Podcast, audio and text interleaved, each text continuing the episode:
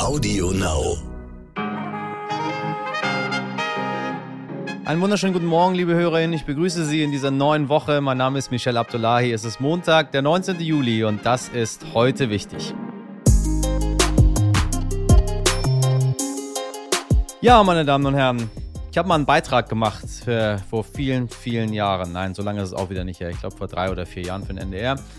Da habe ich ähm, Menschen gefragt, was sie denn so betroffen macht. Und dann bin ich mit so einer, mit so einer ähm, Farbskala, politisch natürlich total äh, unkorrekt, in der Gegend rumgelaufen ähm, und habe sie gefragt, bei welcher Hautfarbe sie betroffen sind wenn ein Unglück in der Welt passiert. Und Sie können es sich vorstellen, je heller die Hautfarbe, desto betroffener war man. Genau das gleiche habe ich auch gemacht äh, mit einer Landkarte. Habe den Leute gefragt, äh, sag mal, wie betroffen bist du denn, wenn, sage ich mal, in Nordrhein-Westfalen etwas passiert? Oh, oh, das ist ganz schlimm, da bin ich sehr betroffen.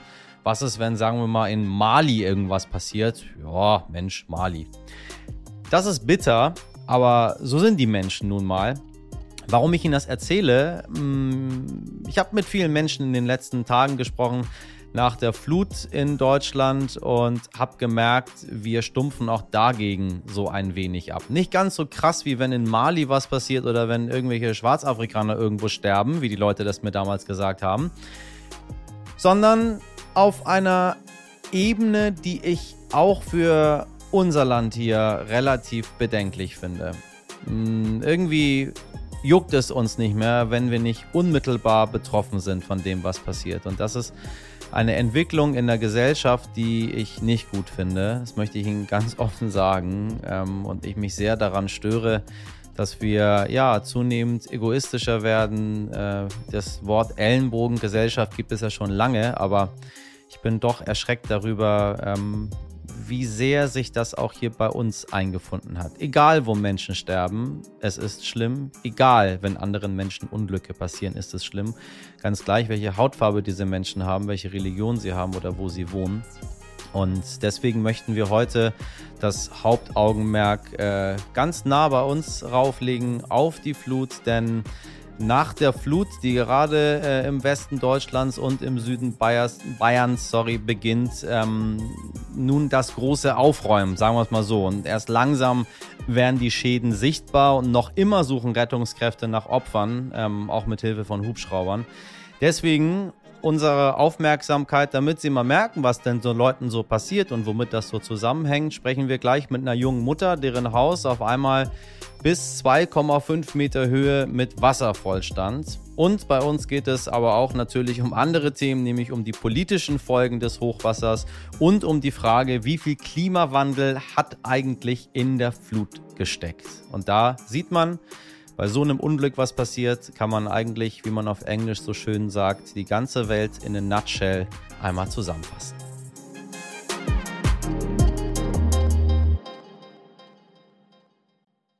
Die Hochwasser im Westen von Deutschland, aber auch in Bayern und Sachsen bestimmen weiter die Nachrichten. 160 Tote hat die Katastrophe in Deutschland bisher gefordert. Und weiterhin werden Menschen vermisst. Am Wochenende war die Stunde der SpitzenpolitikerInnen. Fast alle haben sie den Krisengebieten natürlich einen Besuch abgestattet. Wie aber macht man das richtig? Überlegen Sie mal, wie macht man das richtig? Wenn Sie jetzt Politikerin oder Politiker wären, wie würden Sie es richtig machen, mitten im Wahlkampf? Vor allem, wenn man auch Kanzlerkandidatin ist und einem leicht der Vorwurf gemacht wird, man würde dann aus dieser Katastrophe Kapital schlagen wollen. Wir erinnern uns, wenn Sie wir, ein bisschen älter sind, also älter als 18 oder so, wie Bundeskanzler Gerhard Schröder mit seinem Auftritt in Gummistiefeln bei der Elbflut im Jahre 2002 einen Wahlkampf drehte. Bei ihm war der Klimawandel damals noch kein großes Thema. Das ist jetzt anders. Der Klimawandel ist das bestimmte Thema. Annalena Baerbock von den Grünen hat sich für eine stille Variante entschieden, einen Besuch ohne Pressebegleitung. Das ist ganz gut angekommen. Amit Laschet von der CDU dagegen ist nach seiner Tour ganz schön in die Kritik geraten, weil die Kameras ihn an einer sehr unpassenden Stelle beim Lachen erwischt haben. Gerade in dem Moment nämlich, als der Bundespräsident Frank-Walter Steinmeier nur ein paar Meter entfernt gesagt hat, Wir trauern mit denen, die ihre Freunde, Bekannten, Familienangehörige verloren haben und ihr Schicksal zerreißt uns das Herz. Man kann sagen, Punkt für Baerbock. Man kann aber auch sagen, wir hätten uns das ganze Video von Herrn Laschet angucken können und seinen ganzen Auftritt. Ich möchte nämlich hier fair bleiben. Es ist nicht immer gut, einen ganz, ganz kleinen Ausschnitt von irgendwas rauszunehmen und sagen, guck mal, guck mal, da hast du was Schlimmes gemacht. Und auf der anderen Seite frage ich mich, warum Herr Laschet überhaupt diesen kleinen Moment hatte, wo er etwas zu lachen hatte dort, als der Bundespräsident was sagte. Fragen über Fragen, die nur Herr Laschet beantworten kann. Er hat sich ja dazu schon geäußert und gesagt, es ist schlief und doof und dumm gelaufen alles. Ähm, nichtsdestotrotz ist das wahrscheinlich auch menschlich. Ich möchte hier niemanden in Schutz nehmen. Ich möchte nur sagen, es gibt halt verschiedene Varianten, Dinge zu spielen und es gibt halt auch immer so Ausschnitte, die dann durch das Internet laufen und keiner weiß, was die Hintergründe dafür sind. Deswegen ist es uns in diesem Podcast auch immer ein Anliegen, meine Damen und Herren, Ihnen die Hintergründe, soweit sie mir bekannt sind, ähm, kundzutun. Genauso auch meine, meine eigene Meinung, damit müssen Sie auch ein bisschen leben. Äh, wir sind hier nicht ein reines Nachrichtenformat, sondern Sie kriegen auch immer so ein bisschen meine Meinung mit dazu die muss ihnen gar nicht gefallen oder sie kann ihnen gefallen, äh, wie sie möchten. Ähm, der Grund dafür ist eigentlich, dass wir uns über, über sowas Gedanken machen gemeinsam. Wir können uns gerne streiten. Ähm, Hauptsache, wir denken darüber nach und wir machen es besser. Gestern war dann Kanzlerin Angela Merkel im Hochwassergebiet und zwar im Örtchen Schuld in der Eifel, das ja besonders hart getroffen ist. Und Bayerns Ministerpräsident Markus Söder war in seinem eigenen Bundesland unterwegs, wo es ebenfalls Überschwemmungen gegeben hat. Das Klima verändert sich und alle diejenigen, die es nicht glauben, es hat Folgen. Es hat einfach Folgen. Starkwetterereignisse nehmen zu und zwar innerhalb von Minuten, von Stunden. Es ist erschreckend, ich will fast sagen, die deutsche Sprache kennt kaum Worte für die Verwüstung, die angerichtet ist. Und es ist äh, das, was ich allerdings sehen konnte, auch unglaublich beruhigend, wie die Menschen zusammenhalten. Wir stehen an ihrer Seite. Bund und Land werden gemeinsam handeln, um die Welt wieder Schritt für Schritt in Ordnung zu bringen in dieser wunderschönen Gegend. Und das heißt, dass wir kurzfristig schnell handeln müssen. Das heißt aber auch, dass wir einen langen Atem brauchen. Meine Kollegin Nadine Toroxel aus dem RTL Hauptstadtbüro hat sich die Besuche der PolitikerInnen mal angeschaut, besonders den der Kanzlerin, und sie sagt, Merkel habe ein ganz gutes Bild abgegeben. Ja, man sieht ja schon, dass diese Unwetterkatastrophe den Wahlkampf beeinflusst. Angela Merkel ist als Regierungschefin jetzt tatsächlich auch dorthin gefahren, weil es wichtig ist, dass sich die Kanzlerin ein eigenes Bild macht von vor Ort, wie es dort den Betroffenen geht, welches Ausmaß die Zerstörungen haben. Sie hat auch mit Rettungskräften gesprochen, mit den Menschen, die dort vor Ort beim Aufräumen helfen, hat gefragt, was braucht ihr eigentlich, um das hier alles wieder in Ordnung zu bringen. Das war ein symbolträchtiger, aber eben auch ein wichtiger Besuch, weil sie eben auch Hilfe zusagen kann. Das Bundeskabinett möchte sich schon am kommenden Mittwoch ganz konkret mit Hilfen be beschäftigen. Kurzfristig sollen da bis zu 400 Millionen Euro fließen. Und dann geht es natürlich auch noch um langfristige Hilfen. Ein großes Thema, auch das hat die Kanzlerin angesprochen, ist jetzt in diesem Wahlkampf wieder aufgetreten. Das ist das große Thema Klimaschutz, das Thema Klimawandel. Ja, da hat die Kanzlerin doch auch sehr deutlich Versäumnisse eingestanden. Sie hat gesagt, wir haben nicht genug getan, wir müssen jetzt mehr tun. Das ist dann zwar weniger der Job von Angela Merkel, sondern sondern eher der Job der künftigen Bundesregierung. Wir haben ja im September Wahlen. Aber dieses Thema, das Thema Klimaschutz, Klimawandel, was tun die einzelnen Parteien eigentlich, um zu verhindern, dass es wieder zu so einer furchtbaren Flutkatastrophe kommt, das bestimmt ganz maßgeblich diesen Wahlkampf. So, das war jetzt der politische Teil. Manche sagen auch der Wahlkampf. Jetzt spreche ich, wie versprochen, mit Maike Büsel. Sie ist 26 Jahre alt und lebt mit zwei kleinen Kindern und ihrem Freund in ihrer frisch gebauten Doppelhaushälfte in Ahrweiler, einer der Orte in Rheinland-Pfalz, die dramatisch vom Hochwasser betroffen sind. In nur vier bis fünf Minuten stand ihr Haus voller Wasser. Wir sind froh, dass sie gleich über ihre Eindrücke und die Situation vor Ort spricht. Allerdings hatten wir nach Ahrweiler nicht immer eine gute Verbindung. Aktuell gibt es dort keinen Strom und schon gar kein Internet. Das Mobilfunknetz ist schwach frage mich auch, warum in Deutschland das Mobilfunknetz nach einer Flut irgendwo schwach ist, aber das ähm, weiß man noch nicht. Da muss man, man muss drüber nachdenken. Alles schwierig hier. Naja, und hätte Frau Büsel keine Helfer mit Notstromaggregaten und Powerbanks, äh, so könnten wir auch dieses Gespräch nicht führen. Ich hoffe also auf Ihr Verständnis für ein besonders wichtiges Gespräch, wie ich finde, von Menschen, die in dieser Katastrophe nicht wirklich zu Wort gekommen sind, nämlich die Betroffenen. Frau Büsel, ich grüße Sie. Hallo. Wie ist die aktuelle Lage bei Ihnen? Die Bilder, die wir im Fernsehen sind, äh, sind alles andere als schön, wenn wir sehen, wie die Häuser alle unterspült sind und äh, wie es den Menschen dort geht. Ja, also die Lage bessert sich hier von Stunde zu Stunde. Wir haben so viele Helfer und man sieht stündlich gerade auch, sehe ich jetzt hier bei mir im Eigenheim, dass sich hier stündlich immer mehr, ja, ein Lichtblick so langsam hervorkommt. Und ja, das macht ja. einen schon glücklich. Aber das ist äh, auf der einen Seite schön zu hören, weil ich habe ja auch ähm, mit äh, dem Pressesprecher der Stadt äh, Hagen gesprochen.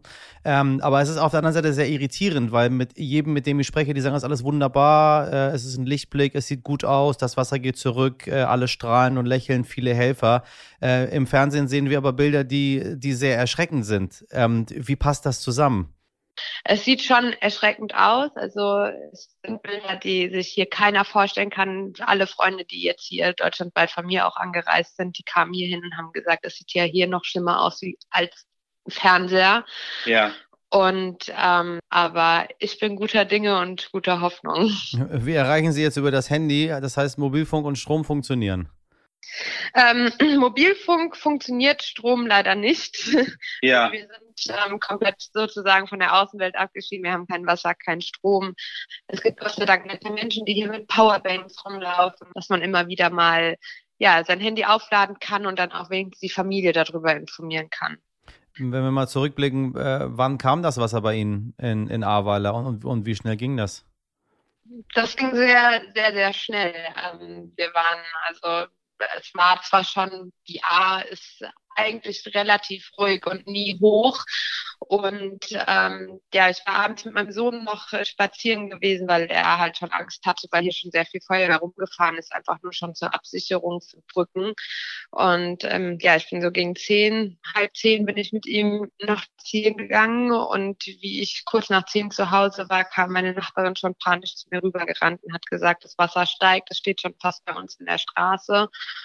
Und ja, dann sind wir auch nur noch zu uns ins Haus und habe die Kinder oben hingesetzt und haben dann unten wollten wir eigentlich noch alles auf die Tische und auf die Küche stellen, damit, weil wir nie damit gerechnet hätten, dass da so eine Wassermassen kam. Wir haben gedacht, ja, 10 ja. bis 15 Zentimeter, haben dann eigentlich unten alles sicher machen wollen und dann standen wir noch draußen, weil wir Spanplatten vor die Fenster machen wollten, einfach nur als Schutz bis wir irgendwann wirklich wie, wie am Strand eine Welle gehört haben. Und ähm, dann ist neben uns der Gartenzaun schon eingekracht und wir sind nur noch panisch ins Haus gerannt, haben die Tür zugemacht und selbst ja, sind selbst mit ins erste Obergeschoss gerannt.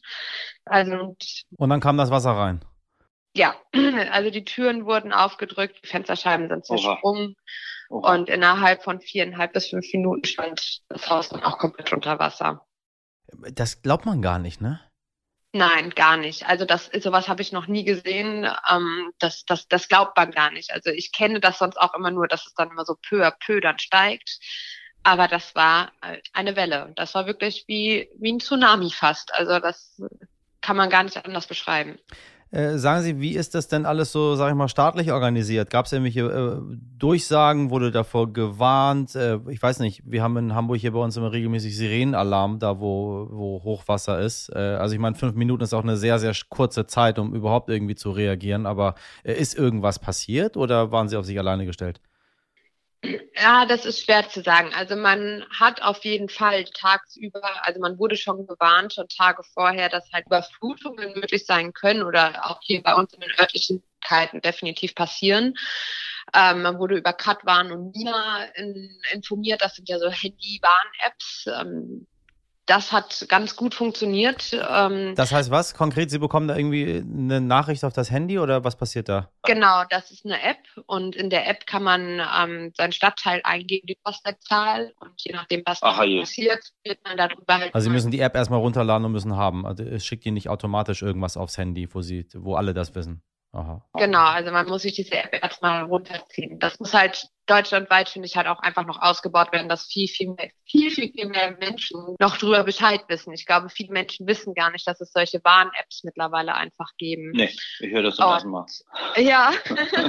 ähm, die gibt es definitiv, ja. Ähm, und ich glaube, für alles Weitere war es hier auch einfach schon zu spät. Das ähm, ging einfach viel zu schnell, um die Leute einfach wirklich davor zu warnen, was da eigentlich gerade auf uns zukommt. Und es hat damit auch definitiv keiner gerechnet, dass wir so Wassermassen hier abbekommen. Wie hoch ist denn der Schaden jetzt? Was, wie sieht Ihr Haus aus? Können Sie uns mal, mal durchführen? Ähm, Sind Sie da jetzt vor Ort? Ich bin vor Ort noch. Wo, im ersten Stock oder sind Sie schon wieder unten? Kann, kann man durchlaufen? ich, ich bin gerade im ersten Stock, weil ich hier meine Ruhe habe. Aber ähm, ja, also den Schaden kann man, glaube ich, so gar nicht richtig ähm, einschätzen. Ist das Haus überhaupt noch mal bewohnbar? Ähm, mein Haus ist auch erst ein Jahr alt. Also, oh nein.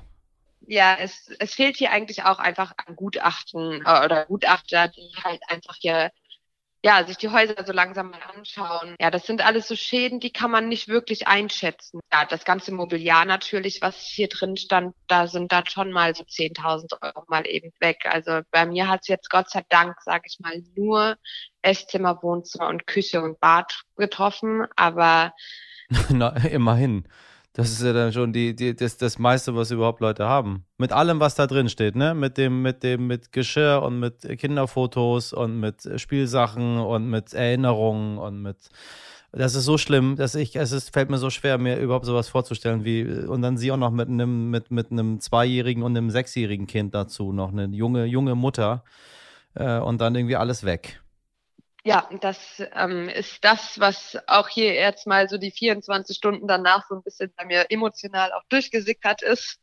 Und ähm, ja, es, es ist sehr schwierig hier alles momentan. Aber durch die Menschen, die auch einfach von weit weg hier hinkommen, geht es einem emotional auch schon gleich viel besser. Äh, wie geht's denn jetzt weiter? Gibt's denn, wie sieht denn so der Alltag aus? Also arbeiten und so oder müssen Sie ganz regulär noch weitermachen erstmal? Ähm, ich arbeite im Rettungsdienst auch bei mir hier im Ort. Das ähm, ist momentan sehr strukturiert, trotz dass unsere Wache auch unter Wasser stand. Was denken Sie, wie lange das Aufräumen dauern wird?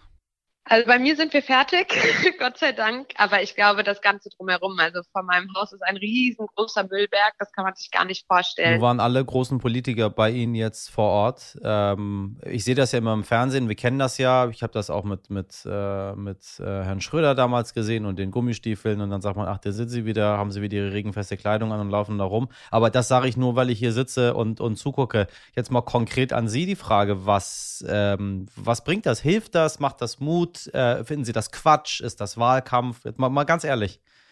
Das, also ich finde Wahlkampf einfach nur Wahlkampf. Also ich finde, ähm, den, das, was wir halt wirklich brauchen, sind halt einfach Menschen oder auch einfach die Gelder, um finanziell das Ganze jetzt hier auch zu stemmen. Also es die Baumärkte, die sponsern uns gerade Schippen und Schaufeln und Eimer, aber ich finde, sowas ist wichtiger, Menschen einfach irgendwie zu bezahlen, die Firmen zu bezahlen, deutschlandweit, dass die uns hier helfen. Also es kommen viele Firmen wirklich schon privat hier hin und helfen, aber dass man da einfach jetzt Gelder in die Hand nimmt und das auch sofort macht und jetzt nicht noch irgendwie tausend Gespräche führt über wie geht man jetzt am besten vor, sondern es jetzt halt einfach durchzieht und nicht lange überlegt. Was denken Sie denn, wie es weitergeht? Was ist denn Ihre Prognose? Oh, ganz schwierig. ähm, ich ich habe gar keine Ahnung. Also ich, ich, ich weiß überhaupt nicht, wie es irgendwie weitergehen soll, weil ich glaube, es ist halt auch sehr groß einfach dieser finanzielle Aspekt eher, den sehr, sehr, sehr, sehr viele jetzt trifft. Ähm, und ähm, ich meine, es gibt auch sehr viele arme Menschen. Ich sehe das gerade anhand auch in meiner Straße, wie viele Menschen jetzt einfach obdachlos sind und die keinen Pfennig haben. Das kann man sich gar nicht vorstellen, wenn man nicht betroffen ist, sage ich Ihnen ganz ehrlich. Man kann sich überhaupt nicht vorstellen, wie das ist, wenn man ähm, nicht mehr nach Hause kann, weil es das nicht mehr gibt. Weil das ist ja das, was man macht. Man geht ja am Ende des Tages, geht man nach Hause und dann ist man dann dort. Egal was ist, das ist der sicherste Ort, den man hat. Da ist alles, was man will, auch wenn wenig da ist. Also ob man jetzt nun viel Geld oder wenig Geld hat, aber da ist, äh, da ist Strom, da ist äh, im Idealfall irgendwie äh, eine Dusche und da ist vielleicht ein Kühlschrank, äh, das reicht ja. Mehr wollen wir ja nicht letztendlich. Und das genau. ist dann genau. nicht mehr da. Sie können nirgendwo mehr hingehen. Sie sind auf der Straße. Ne? Ja, und das ist ein fürchterliches, also das ist wirklich ein fürchterliches Gefühl momentan. ähm, eigentlich zu anderen Menschen zu gehen und von ja, anderen ja. Menschen einfach diese Hilfe zu bekommen. Das ist ein ganz, ganz, ganz, ganz schreckliches Gefühl. Also allein auch gerade für die Kinder finde ich das als Mutter sehr schwer, ihnen nicht das Zuhause zu geben, was sie eigentlich kennen, dieses gewohnte Umfeld einfach. Die, die wurden von innerhalb fünf Minuten aus ihrem gewohnten Umfeld einfach rausgerissen und ähm, ja, sie. Wie gehen die damit um? Wie sagt man einem Zweijährigen, um Sechsjährigen das, ein Kind? schwierig. also ist. der Zweijährige versteht es Gott sei Dank noch nicht, aber der Sechsjährige, der hat das ja auch alles mitbekommen und der ist er ist sehr emotional. Ja, er momentan einschläft, hat er Angst, wieder wach zu werden und es ist halt wieder. Ja. Äh, die wissen, was gerade los ist und das ist für Kinder schrecklich. Sagen Sie, Frau Büsel, glauben Sie den Klimawandel? Uh, ja, ich glaube, das hat auch ganz viel damit zu tun. Erst haben sie, erst dachte ich, sie gehen in eine andere Richtung. Sie erst haben sie gestockt für den Moment.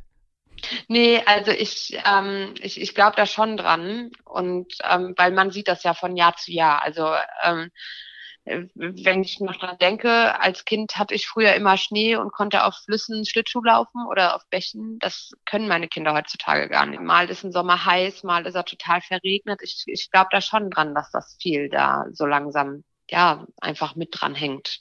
Was macht man denn, wenn man in einer Stadt wie Ahrweiler ist, äh, wo das schon mal passiert ist und man sich denkt so, oha, vielleicht ist das erst der Anfang von dem, was kommt? Es, es ist, ja, ähm, ich habe auch schon mit dem Gedanken gespielt, möchte ich hier wirklich wohnen bleiben, ziehe ich nicht woanders hin? Also man hat schon die Angst, dass das nochmal passiert, in dem Ausmaß, was, wie es hier passiert ist, jetzt die letzten Tage. Aber ich glaube, so, wenn man sich irgendwann wirklich irgendwo wohlgefühlt hat, möchte man da auch eigentlich nicht mehr weg. Also ähm, das ist sehr schwierig, das glaube ich momentan auch innerlich für sich so ja aus, auseinanderzuziehen, wo es einen jetzt wirklich hinreißt. Aber dadurch, dass ich sage, okay, ich habe hier meine Arbeit, ich habe hier meine Freunde und ähm, die Kinder haben ihren Kindergarten, Schule und Freunde, wäre es für mich, glaube ich, ein No-Go hier wegzuziehen. Also ja, aber es ist schwierig. Also auch eine ganz große Kopfsache, glaube ich.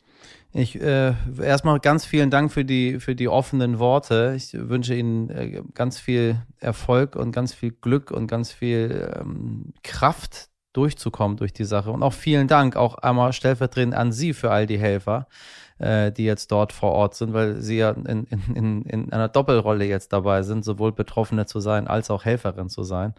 Ähm, und äh, ja, ich werde heute auch äh, zu Spenden aufrufen wieder, weil ich glaube, das, was wir brauchen in solchen Situationen, ist die Solidargemeinschaft, die aufeinander Acht gibt und man sagt, wir, wir helfen uns. Wir helfen so viel, ähm, da müssen wir auch äh, denen helfen, die hier bei uns vor der eigenen Tür sitzen. Ganz, ganz herzlichen Dank, Frau Büsel, für das Gespräch.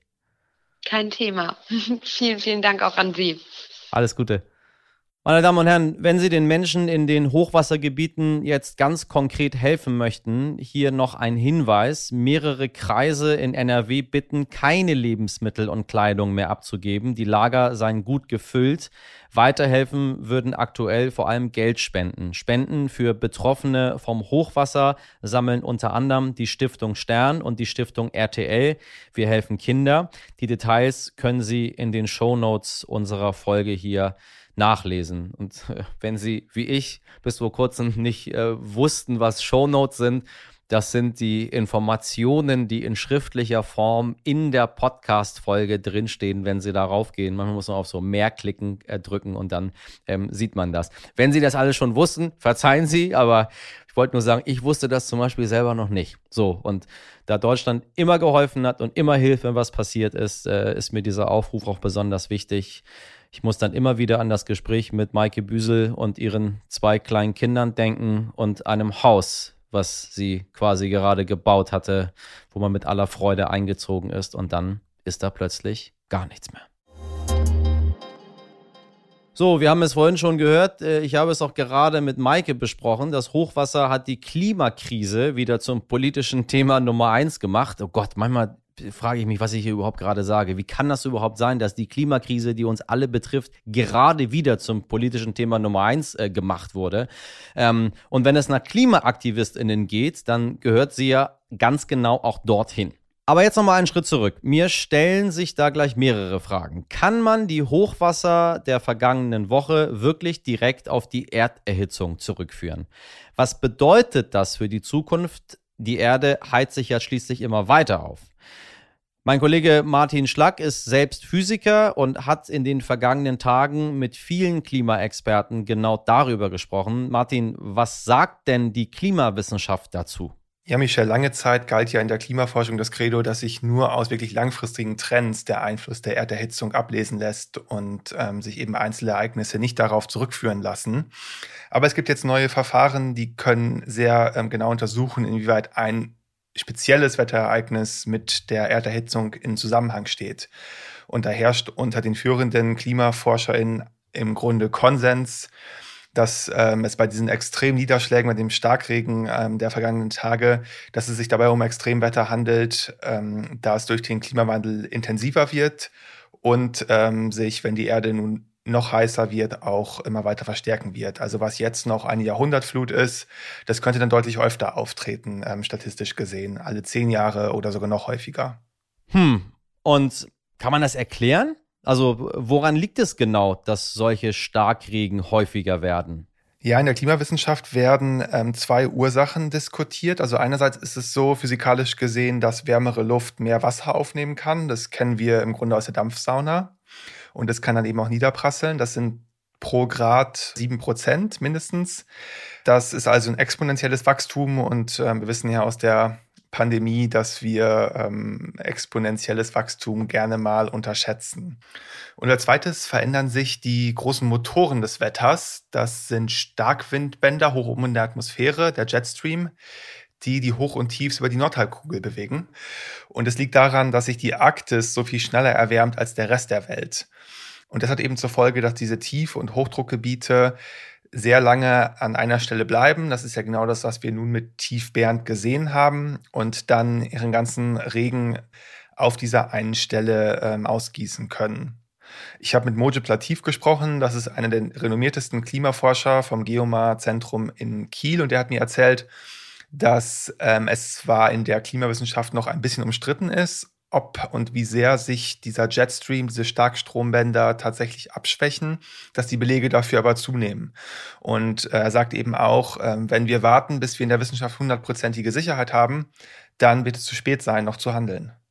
Ja, handeln ist das Stichwort. Ich vermute mal, die Pariser Klimaziele endlich ernst zu nehmen, wäre schon mal ein guter Anfang also den CO2-Ausstoß wirklich konsequent zu senken, und zwar weltweit. Und nun jetzt die Frage, reicht das? Da hast du schon recht, das wird nicht reichen, denn selbst wenn wir jetzt sofort aufhören würden, CO2 rauszublasen, würde das Klima gar nicht mehr ähm, direkt in das Gleichgewicht zurückfinden, sondern ähm, die, die Erderwärmung würde noch ein Stück ähm, weitergehen mit allen ihren Folgen. Und ähm, allein das zeigt schon, dass wir uns anpassen müssen. Das fängt mit der Infrastruktur an. Also wir müssen Straßen so bauen, dass sie bei Hitze nicht bersten, bei Starkregen nicht unterspült werden. Und wir müssen Dörfer und Städte starkregenfest machen mit Rückhaltebecken Parkbecken mit grünen Dächern, mit Sickerflächen, wo das Wasser versickern kann und eben nicht mehr die Kanalisation überfordert.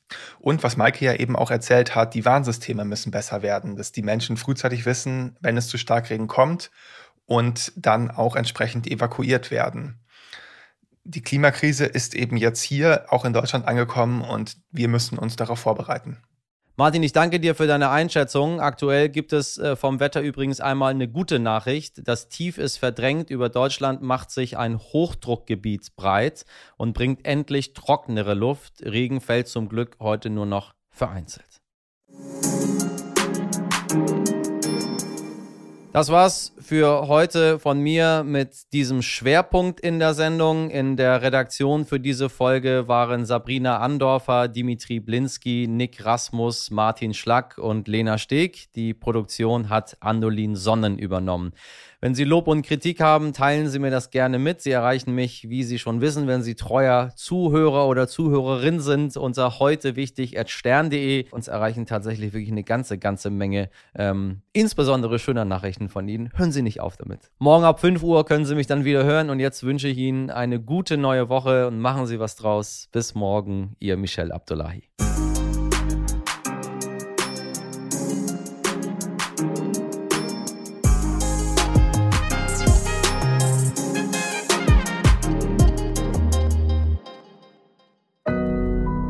Audio Now.